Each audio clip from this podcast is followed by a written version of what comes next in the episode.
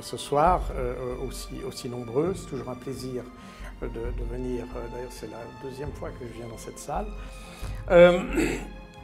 et, et m'exprimer sur l'Ukraine. Et là, vous avez, pour beaucoup d'entre vous en tout cas, vous avez suivi ce que j'ai dit sur, dans des vidéos, dans mes livres. Je ne suis pas un journaliste. Mon métier, c'est le renseignement. Et pas le renseignement, pas l'espionnage ou des bricoles comme ça. Euh, mon métier, c'est de fournir des éléments de décision à des décideurs. Et j'ai mis ici ma biographie à l'écran. Euh, elle est un peu simplifiée parce que vous voyez que j'étais associé à de nombreux conflits, tous ne sont pas indiqués là. Et j'ai constaté, ce qui est une évidence en réalité, que de la manière dont vous comprenez un conflit découle la manière de le résoudre.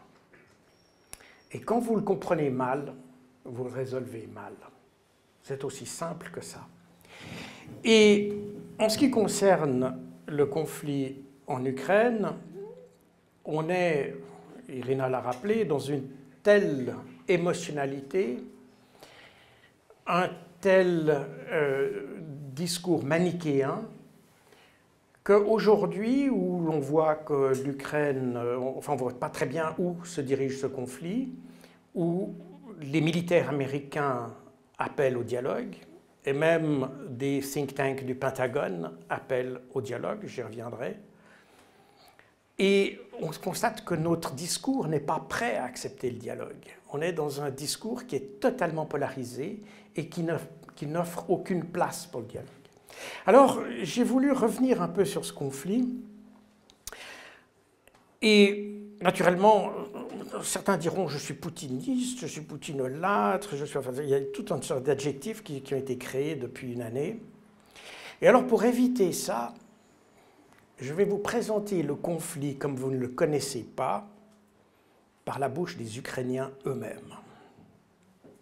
Et vous verrez que les médias que nous avons ne suivent même pas d'ailleurs l'information réelle qu'on trouve même en Ukraine et aux États-Unis pour sortir et se tirer de la masse d'informations qu'on a sur le conflit, pour tirer uniquement ce qui anime la haine. Et j'ai pas besoin, il n'y aura pas d'exemple francophone parce que vous les connaissez, et vous pourrez comparer vous-même ce que je vais vous dire avec ce que vous avez entendu. Je ne pourrai pas couvrir l'ensemble du conflit parce que moi, je ne regarde même plus les médias, sauf pour prendre des mauvais exemples, je ne regarde plus les médias francophones parce que euh, c'est une perte de temps, ça ne sert à rien. Euh, par contre, je, travaille beaucoup avec les médias anglo-saxons, euh, surtout américains. Et vous le verrez d'ailleurs dans cet exposé, vous aurez trois sources principales d'information. Les Ukrainiens, les Américains et l'opposition russe. Et avec ces trois sources d'information, qui sont pas si évidentes, vous verrez que tout ce qu'on nous raconte ici est tout simplement des mensonges. Parce que même l'opposition russe nous dit des choses qui sont plus vraies que ce que nous racontent nos médias. Et je vous le démontrerai. Alors, pour comprendre le conflit, faut... Alors, je ne vais pas partir depuis 2014 le détail. Moi, j'ai vécu ça parce que j'étais à l'OTAN à ce moment-là. Et j'étais responsable de la lutte contre la prolifération des armes légères, donc tout ce qui approvisionnait les autonomistes du Donbass. J'étais censé, euh, enfin j'étais responsable de, veiller à ça.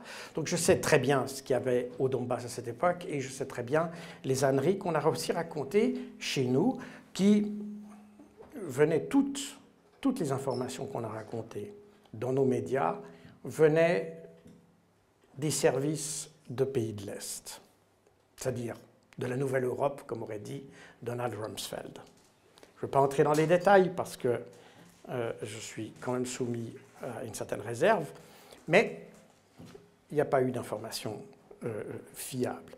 Alors, comme un journaliste m'a apostrophé très récemment sur la question, parce que j'avais dit qu'il n'y avait pas eu de troupes russes dans le Donbass euh, avant 2022. Alors j'ai voulu commencer mon exposé par ça. Et ici, je vous cite des... Donc vous voyez que c'est écrit en, ukrainien d'ailleurs. Euh, c'est le chef du SBU et le chef de l'état-major général euh, ukrainien qui ont dit eux-mêmes qu'il n'y avait pas de troupes russes. Il y avait des soldats russes, c'est-à-dire des soldats, comme d'ailleurs Poutine l'avait dit lui-même, c'est des soldats qui sont partis, comme on avait, moi je me rappelle quand pendant la guerre des, des, Balkans, nous avions des soldats suisses euh, qui, qui, allaient le week-end en mettant leur fusil dans le coffre et, qui allaient faire le coup de feu pendant le week-end euh, euh, en, en, Croatie et qui revenaient le lundi matin. Ça avait fait la une des journaux, mais voilà, on a ce même phénomène qui s'est passé dans le Donbass, mais pas de troupes c'est-à-dire pas de commandement, pas d'unité constituée et pas de, structure de conduite. Donc, euh, là, un premier élément, parce qu'aujourd'hui encore, vous avez des gens qui disent oui, mais la Russie avait déjà envahi le Donbass. Non, c'est pas vrai. Le, problème du Donbass est issu de l'abolition de la loi sur les langues officielles en Ukraine, qui a rendu le russe, qui était autrefois une langue officielle, comme une langue non officielle. Donc elle n'est pas interdite, mais elle n'était pas officielle. Et ça voulait dire que les relations, les interactions entre l'État et les citoyens ne devaient se faire qu'en ukrainien, euh, y compris dans les écoles, etc. D'ailleurs, un problème qu'on retrouve aujourd'hui avec la minorité hongroise. Et que si aujourd'hui Viktor Orban refuse qu'on continue à sanctionner la Russie, refuse de livrer des armes à l'Ukraine, c'est parce que la minorité hongroise, elle aussi, a subi des exactions. Mais évidemment beaucoup plus petite, moins bruyante, et puis l'Occident s'intéressait davantage à la Russie qu'à la Hongrie. Donc on n'en a pas beaucoup parlé, mais c'est des réalités qui ont touché tous les non-ukrainiens, ukrainophones euh, d'Ukraine. Et même quand vous regardez la carte de la CIA qui a été produite par le Washington Post en décembre 2021, on avait, et ça montrait les emplacements des, euh, des troupes russes autour de l'Ukraine, et il n'y avait rien dans le Donbass, comme vous pouvez le constater ici.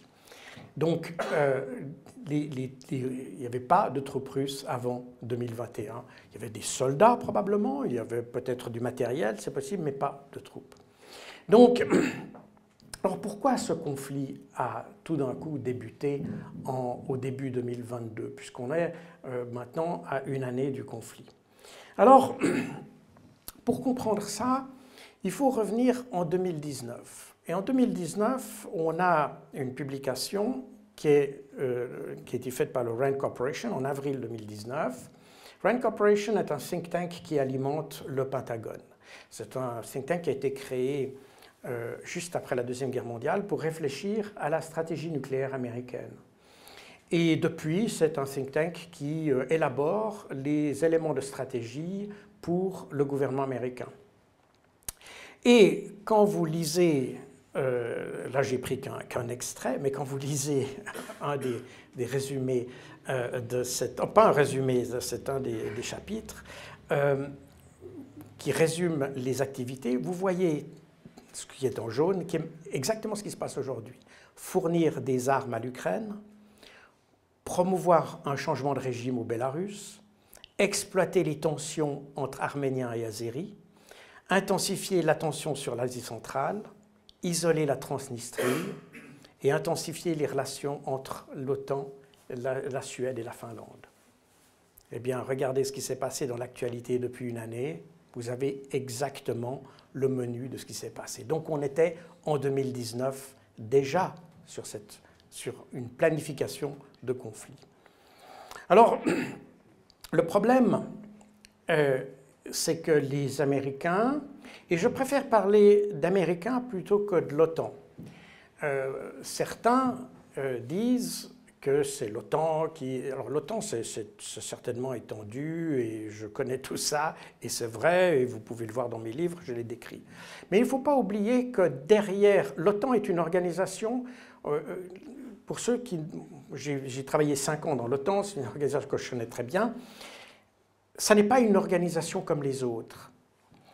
Toutes les organisations internationales, l'Union européenne, même les Nations unies, sont une organisation entre États qui sont plus ou moins égaux. Petite différence avec les Nations Unies, puisque les cinq membres permanents, mais grosso modo, tout le monde est sur un pied d'égalité, plus ou moins. Alors que l'OTAN, c'est une organisation dans laquelle les pays européens se sont placés sous la protection nucléaire des Américains en 1949, au moment où les Russes ont euh, créé leur, bombe atomique, les pays européens ont eu peur et c'est euh, par le traité de Washington qu'ils se sont placés sous la protection des États-Unis, sous le parapluie nucléaire américain en fait. Donc on est avec une organisation qui est où il y a un primus inter pares, et ça vous explique pourquoi la structure militaire de l'OTAN est toujours conduite par un militaire américain. Parce que la finalité, et Jens Stoltenberg, euh, qui, a été secrétaire général lorsque j'étais là à l'OTAN, euh, l'a dit, lui-même, l'OTAN est une structure, une organisation nucléaire. C'est ça la finalité de l'OTAN. Et donc, euh, les Américains qui sont derrière, qui ont pilote l'OTAN, ont cherché à étendre, évidemment, à se rapprocher de l'URSS durant la guerre froide et la Russie après la guerre froide. Et une des dernières pièces du puzzle était naturellement l'Ukraine. Mais l'Ukraine pose un problème parce que depuis 2014, elle était en conflit avec la Russie. Or, l'OTAN, comme je l'ai dit, est une organisation à vocation euh, militaire, bien sûr, mais nucléaire. Donc si vous faites introduire un, membre qui a déjà un conflit, bah, c'est un peu comme contracter une assurance en sachant que vous allez avoir le risque. Euh, vous, avez, un risque très sérieux que euh, vous euh, vous, soyez contraint d'appliquer le fameux article 5 qui oblige l'alliance à venir au secours du, euh, pays qui est attaqué. Donc, ce qu'ont dit les Américains aux, Ukrainiens, ils ont dit vous, entrerez à l'OTAN le jour où vous aurez réglé le problème de la, de la Russie. Et là, ça devient très intéressant, parce qu'il y a quelque chose que je vais vous montrer, mais qui naturellement n'a jamais été dans nos médias et ça a été expliqué par Alexei Arestovitch en mars 2019, c'est-à-dire juste avant que Zelensky soit élu. Il a fait une longue interview à une chaîne euh, ukrainienne et il a expliqué la problématique de la euh, comment de la euh, de l'adhésion de l'Ukraine à la Russie à l'OTAN pardon. Et il a expliqué que si l'Ukraine voulait entrer dans l'OTAN, il faudrait d'abord y passer par une guerre, avoir la défaite de la Russie, de façon à ce que la Russie n'existe plus comme problème. On savait qu'il allait y avoir un conflit et il fallait faire une provocation. Parce que, évidemment, pour le truc, pour obtenir cette victoire contre la Russie, l'Ukraine ne pouvait pas le faire militairement. Tout le monde le savait. En revanche, ce qu'on pensait, c'était ça l'idée, c'était de provoquer l'intervention russe en Ukraine et punir, entre guillemets, la Russie de cette intervention par des sanctions massives qui allaient anéantir ou provoquer, comme disait Bruno Le Maire, le ministre de l'économie, pour provoquer l'effondrement de la Russie. Et donc, il fallait faire cette provocation. Et une chose que j'aimerais dire ici, parce que, attendez, je reviens juste là, euh,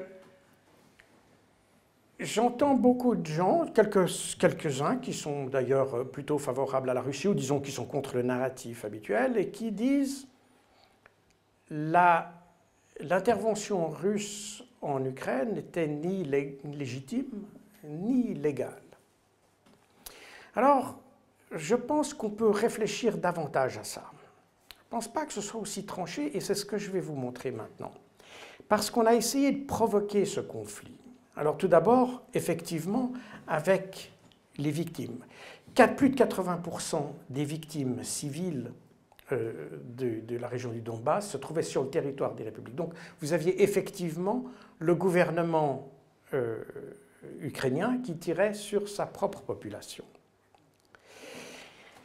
Et une chose que non plus nos médias n'ont pas beaucoup relevée, mais qui est une réalité, en mars 2021, le 24 mars, si ma mémoire est bonne, Zelensky a signé un décret pour la reconquête du sud du pays, la reconquête de la Crimée et le sud du pays. Et quand vous regardez les nombres d'explosions qui ont été notés par les observateurs de l'OSCE, et que vous faites ça sur une ligne du temps, vous apercevez qu'à partir du moment où Zelensky a signé ce décret, vous avez une augmentation des tirs d'artillerie contre la population du Donbass. Et ces tirs ont donc continué. Vous voyez qu'ils ont maintenu un niveau élevé pendant toute l'année 2021. C'est la raison pour laquelle, en 2021, l'armée russe s'est positionnée autour de l'Ukraine, parce que au vu de cette augmentation, les Russes se sont dit, il va se passer quelque chose, et c'est la raison pour laquelle, et on a vu d'ailleurs, il n'y a pas seulement les tirs, on a, là je ne peux pas tout vous montrer, mais j'ai des, dizaines de vidéos montrant les renforcements de blindés ukrainiens dans la région du Donbass durant toute l'année 2021. Et c'est la raison pour laquelle on a ce dispositif qui s'est étoffé autour de l'Ukraine, parce que les Russes savaient qu'il allait quelque, quelque chose allait se passer. Et puis, il y a maintenant une année, on a tout d'un coup une intensification brutale. Alors là, j'ai plus marqué parce qu'après, on a le départ de l'opération spéciale. Mais on a pratiquement, entre, entre, le niveau normal, entre guillemets, euh, du, nombre d'explosions, on a une multiplication entre 20 et 30 fois plus. Donc les, Russes ont compris que là, il y avait euh, quelque chose allait se déclencher. C'est la raison pour laquelle ils sont ils, ont, ils sont intervenus. Maintenant, c'est intéressant de voir le mécanisme de cette intervention, parce que euh, on n'a on pas beaucoup expliqué ça dans, les, dans nos médias. Alors, euh, ah oui, puis encore un phénomène que j'allais oublier, bien sûr, c'est que les accords de Minsk qui devaient prévenir une, une, dramatisation de la situation au Donbass, eh bien, Poroshenko, lui, a avoué en juillet de l'année passée que de toute façon, il avait signé les accords de Minsk uniquement dans le but de réarmer l'Ukraine. C'est ce que euh, euh, Angela Merkel a dit dans Die Zeit, qu'elle a répété d'ailleurs dans euh, un autre, je ne sais pas, c'est Frankfurter Allgemeine, bien, enfin bref, peu importe. Le premier, c'était dans le Die Zeit. C'est ce que euh, Hollande a dit, et de nouveau, je cite ici le, média euh, ukrainien. Et euh, finalement, il y a quelques jours, Zelensky a dit que lui aussi, que de toute façon, quand il a été élu, il n'avait aucune intention d'appliquer les accords de Minsk. Donc, on, on a signé des accords en sachant qu'on ne les respecterait pas. Et c'est là où il faut commencer à comprendre comment les Russes ont compris la situation.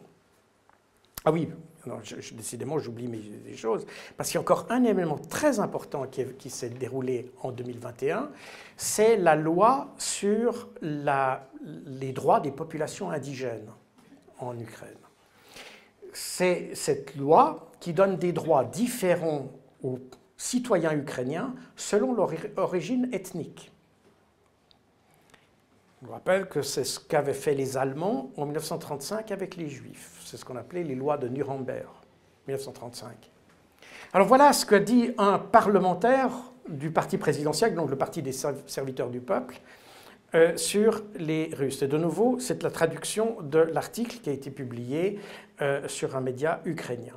Donc les Russes ne sont pas un peuple autochtone au sens de la loi, ils ne pourront donc pas jouir pleinement de tous les droits de l'homme et les libertés fondamentales définies par le droit international et prévues dans la Constitution et les lois de l'Ukraine. Donc on a des citoyens de deuxième zone qu'on a créés.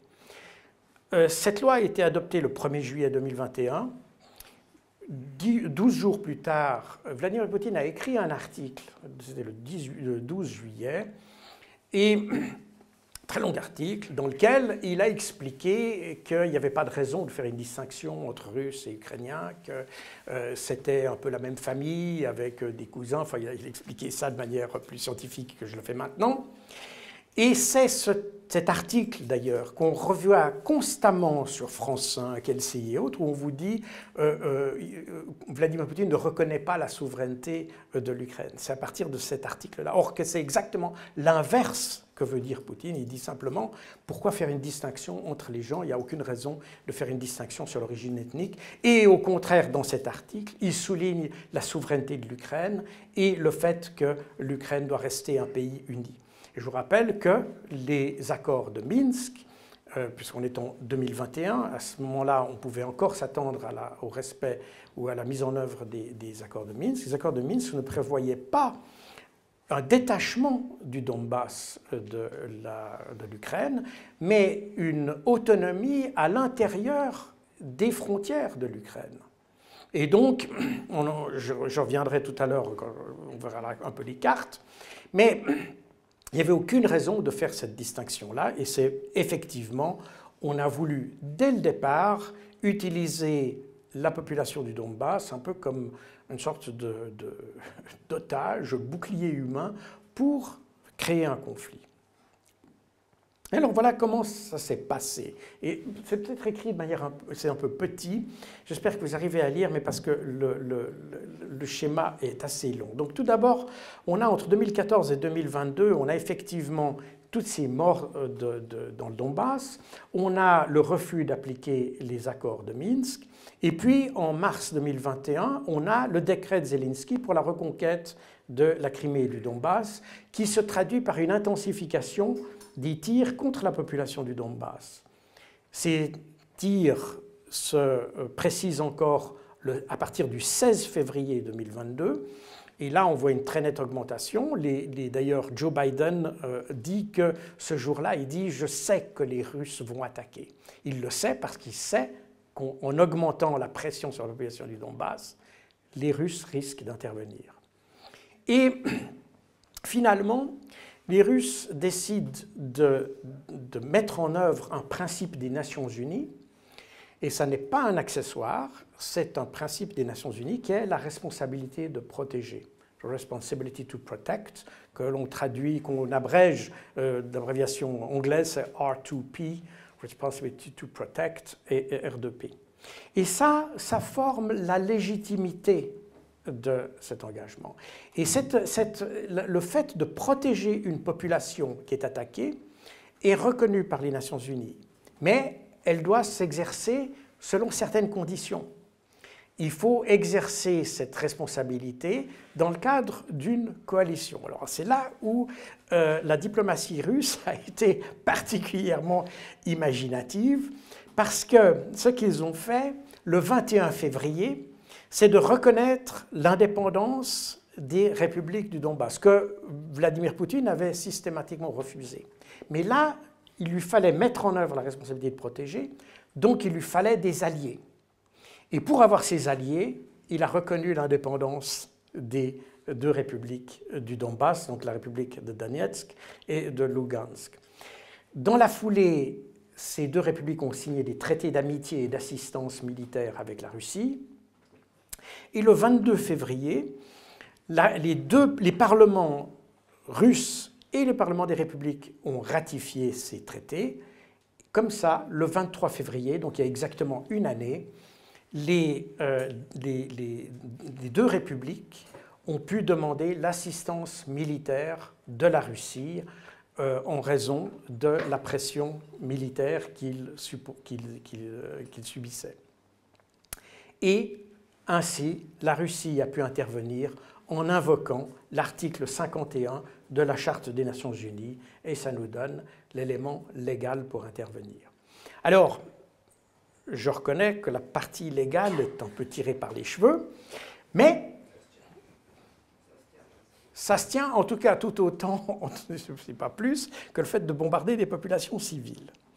Et le 24, bien entendu, on a le déclenchement euh, de l'opération spéciale. L'opération spéciale, euh, parce que euh, aussi on se moque beaucoup de ça en Occident, on dit il ne veut pas dire qu'il a déclenché une guerre. Non. Une opération spéciale parce que dans la perspective des Russes, et c'est quelque chose que l'on peut légitimement comprendre, ils sont en conflit depuis 2014. La population civile se fait tirer dessus depuis 2014. Les armes sont utilisées contre la population civile depuis 2014. Donc la guerre pour eux a commencé en 2014. Ce qui se fait à partir du 24 février 2022 est une opération destinée à protéger ces populations.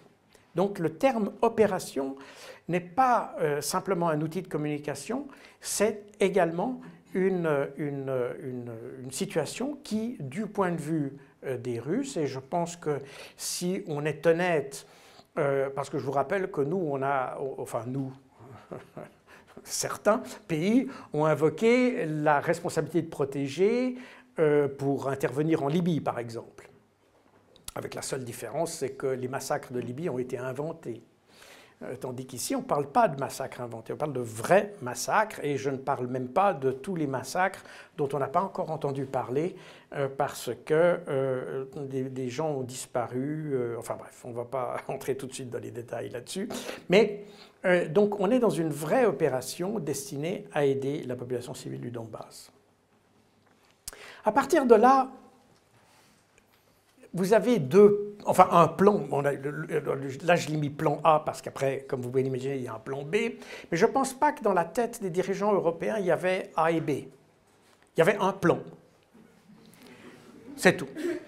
Et ce plan, c'était d'isoler la Russie et de provoquer son effondrement. C'est d'ailleurs, comme je l'ai dit tout à l'heure, ce qu'avait dit Bruno Le Maire euh, sur Europe 1, euh, si est euh, au début mars. Et l'isolation, elle devait se faire évidemment par les sanctions, euh, par des sanctions massives qui devaient arriver d'un seul coup, et puis euh, par le fait que, la, évidemment, c'est un processus qu'on ne pouvait pas interrompre par, des, par une discussion de paix. N'est-ce pas? Il ne fallait pas que... que parce que ce qui s'est passé, c'est que Zelensky a pris peur le 25 février et a tout de suite demandé des négociations avec la, Russie. Et c'est ce qu'il a fait le 25 février. Vous avez eu dans Los Angeles Times et, CNN ont, évoqué ça. Mais ce sont les Occidentaux qui sont, qui sont venus, l'Union européenne notamment, qui est venue derrière et qui a dit non, non, vous négociez pas, euh, on vous donne des armes, mais vous vous battez. Et c'est exactement ce qui s'est passé dans l'espace de deux jours. Le 25, donc le 24, on a le début d'offensive russe. Le 25, Zelensky demande à négocier. Et le 27, l'Union européenne arrive avec un package de... Euh, alors ici, c'est 500 millions, mais il y a, 50 millions pour de l'aide euh, aux institutions civiles et 450 millions pour des armes. Première fois d'ailleurs que l'Union européenne a fait ça. Ça, c'est dans mon livre Opération Z, donc là, pour ceux qui ont lu le livre, je leur apprends pas grand-chose. Et à l'intérieur de, euh, de, l'Ukraine, vous avez des gens qui réfléchissent puis qui se disent oui, c'est peut-être effectivement, euh, peut-être pas la peine de se lancer dans une guerre, le coût est trop élevé, et vous avez des gens qui sont disposés à négocier. Alors ça, j'avais déjà évoqué dans mon livre Opération Z, euh, un des négociateurs, euh, euh, Kirill Kireyev, a été assassiné, il a été éliminé. Alors ça, c'est dans mon livre, alors on peut dire, bon, ça vient du Times of Israel, on peut discuter, mais incidemment, ces dernières semaines, vous avez des Ukrainiens, et notamment le chef du renseignement militaire euh, donc le GOUR, c'est l'équivalent du GRU en, Russie, le dirigeant, le chef du, du GOUR a dit, euh, c'est pas Kirill, c'était Denis Kirayev, a, déclaré qu'effectivement son agent, parce que c'était un agent qu'il avait dans l'équipe de négociation, a été abattu par les agents du, SBU le, parce qu'il était trop favorable à une négociation avec les Russes. Donc, vous voyez qu'on a, on a tout de suite fait le, euh, je pourrais vous montrer, j'ai une autre vidéo aussi d'un autre agent alors du SBU lui-même qui a été abattu parce que, et, ça a été filmé en plus, alors je ne veux pas faire, euh, je ne l'ai pas mis, euh, je l'ai pour ceux qui veulent la voir, mais je ne vais pas la montrer directement comme ça. donc on a éliminé tous ceux qui étaient prêts à discuter. Donc ça indique qu'effectivement, il y avait une volonté de poursuivre le conflit. Et ça va d'ailleurs se poursuivre après, puisqu'en mars, fin mars, Zelensky fait une nouvelle proposition aux, Occidentaux et euh, euh, la, diplomatie russe, s'est déclarée intéressée par la proposition de Zelensky et était prêt à entamer des discussions là-dessus. Et là, c'est Boris Johnson qui lui est arrivé et a dit non, non, on ne discute pas. Euh, il a téléphoné le 2 avril à, comment, à Zelensky pour lui dire euh, on négocie pas. Euh, sinon, on vous soutient plus. On vous soutient plus. Alors ça, c'est ce qui a été dit par téléphone le 2 avril, que l'on sait par les euh, comptes rendus des conversations téléphoniques qui ont été faites par le, le gouvernement britannique. Mais si vous lisez Ukrainska Pravda, vous avez effectivement la confirmation de ça, c'est que c'est euh, Johnson, Boris Johnson, qui a carrément interdit à euh, euh, Zelensky de poursuivre dans un mécanisme de négociation. Et ça a été confirmé d'ailleurs ces, dernières semaines par l'ancien Premier ministre israélien Naftali Bennett, qui a dit qu'effectivement toutes les tentatives de négociation qui avaient été tentées par euh, les Ukrainiens ont été sabotés par les pays occidentaux. Donc, euh, et c'est logique puisque le but de cette affaire n'était pas... Euh, personne ne s'intéresse à l'Ukraine. Le but, c'était d'anéantir ou de réduire à zéro la, la Russie. Et, et là viennent toutes les sanctions euh, là, j'ai pro Memoria, j'ai ça. L'art des sanctions, c'est un, livre de Richard Nephew. Nephew est un des membres de l'administration Biden. Il était euh, membre de, il était responsable des sanctions sous l'administration Obama. Et euh, il explique pourquoi il faut faire des sanctions. Et le but des sanctions, c'est de créer une situation intenable pour la population et forcer la population à se révolter contre leurs autorités. On est dans la subversion purement et simplement. Et alors, quand on voit, euh, ça c'est la situation au 15 février de cette année, le nombre de sanctions appliquées à la Russie, la Russie a été le pays qui a été le plus sanctionné euh, jusqu'à maintenant. Vous voyez d'ailleurs que mon pays, la Suisse, euh, se place assez bien dans ce triste palmarès. elle a d'ailleurs jusqu'en octobre de l'année passée, la Suisse était le pays qui sanctionnait le plus la Russie ce qui est assez surprenant pour un pays qui se dit neutre. Voilà. Euh, on y reviendra probablement, mais euh, le problème, c'est que quand vous êtes neutre et que vous vous impliquez de manière aussi radicale, euh, la neutralité implique une crédibilité. Si vous n'avez plus cette crédibilité, votre neutralité ne vous sert plus à rien. Et c'est effectivement ce qui semble vouloir être le cas, en tout cas vis à -vis de la Russie. Alors ces sanctions, alors je ne veux pas passer en revue toutes les sanctions, on peut en parler dans les discussions après, je pas rentrer, mais ce qui, est amusant, c'est que le, Fonds monétaire international vient de publier une étude euh, il, y a, quelques semaines qui, montre les perspectives de croissance pour les différents pays. Vous apercevez que la Russie, qui est en bas ici, euh, à l'horizon 2024, c'est le pays qui aura le plus fort taux de croissance, le plus fort taux de croissance par rapport aux principaux pays euh, euh, européens et notamment ceux qui ont, été les, grands promoteurs des sanctions. Donc, quelque part, on a un effet boomerang et c'est assez, assez intéressant. Et, là, un, pour résumer ce que dit ce rapport, la croissance devrait dépasser celle de la zone euro en 2024. On vous dit, mais oui, mais la Russie n'a plus de semi-conducteurs, etc. Ici, j'ai pris ça sur euh, le, site d'une chercheuse ukrainienne et qui montre, qui montre l'importation de semi-conducteurs par euh, la Russie. En traitillé, vous avez le total de 2021. Alors évidemment, on avait les États-Unis qui étaient euh, le plus grand fournisseur en 2021. Et puis en 2022, on est dans les, euh, comment, les, colonnes grises. Alors évidemment, du coup, la Chine a pris la place de la, Russie, Hong Kong a, suivi, etc. Et aujourd'hui, vous n'avez pratiquement la Russie manque d'aucun semi-conducteur, euh, contrairement à ce qu'on vous raconte tous les jours euh, sur euh, BFM TV, France 5 et LCI.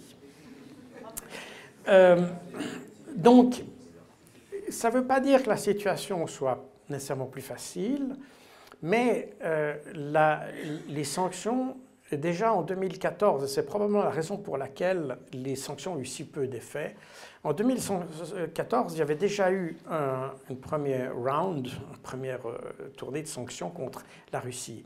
Et là, je pense que les dirigeants russes ont compris que c'était peut-être que le début. Et ils se sont préparés à durcir leur, leur économie. Et euh, effectivement, au début 2022, si vous regardez les chiffres des États les moins endettés, vous apercevez que la Russie était pratiquement un des pays les moins endettés du monde. Et pas de dette. Et quand vous n'avez pas de dette, vous ne devez rien à personne. Donc si on ferme vos frontières, eh bien, ça fait rien. Le problème qu'il y a pour un pays qui est isolé, c'est quand il a des dettes. Et donc que ses, créanciers viennent lui réclamer ses dettes et qu'il ne peut pas les faire parce que les frontières sont fermées. Je simplifie évidemment le propos. Or, ça n'était pas du tout le cas de la Russie. Et euh, je, voyais encore euh, aujourd'hui, euh, l'autre jour, une, analyse d'un économiste indien sur la, question des, sanctions qui disait, en fait, on s'aperçoit que en 2022, enfin au début, euh, en février 2022, tout le monde se moquait de la Russie, dont le PIB était euh, l'équivalent de celui de l'Italie ou de l'Espagne. Mais ce que montre l'évolution de la situation et la résistance de l'économie russe par rapport à ces sanctions, c'est qu'en fait, ce qui compte dans une économie, ce n'est pas tellement le fric qui circule, c'est la qualité et la robustesse de ce que vous faites. C'est l'économie réelle qui est, euh, qui, est qui, est, importante dans un PIB.